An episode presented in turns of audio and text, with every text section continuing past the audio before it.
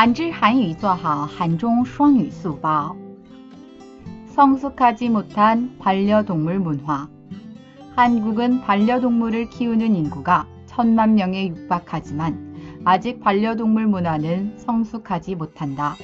반려동물을 키우는 사람이 많아질수록 쇼핑을 하듯 충동적으로 반려동물을 구입하고 마음에 들지 않으면 마음대로 유기하는 경우도 점점 늘고 있다.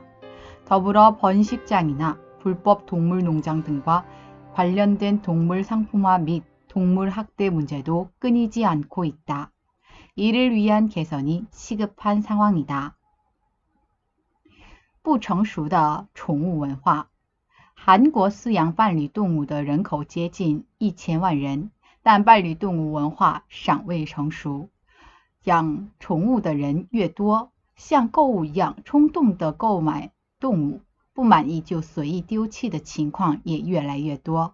此外，与品质厂或非法动物农场等有关的动物商品化及虐待动物问题也不断出现，为此急需改善。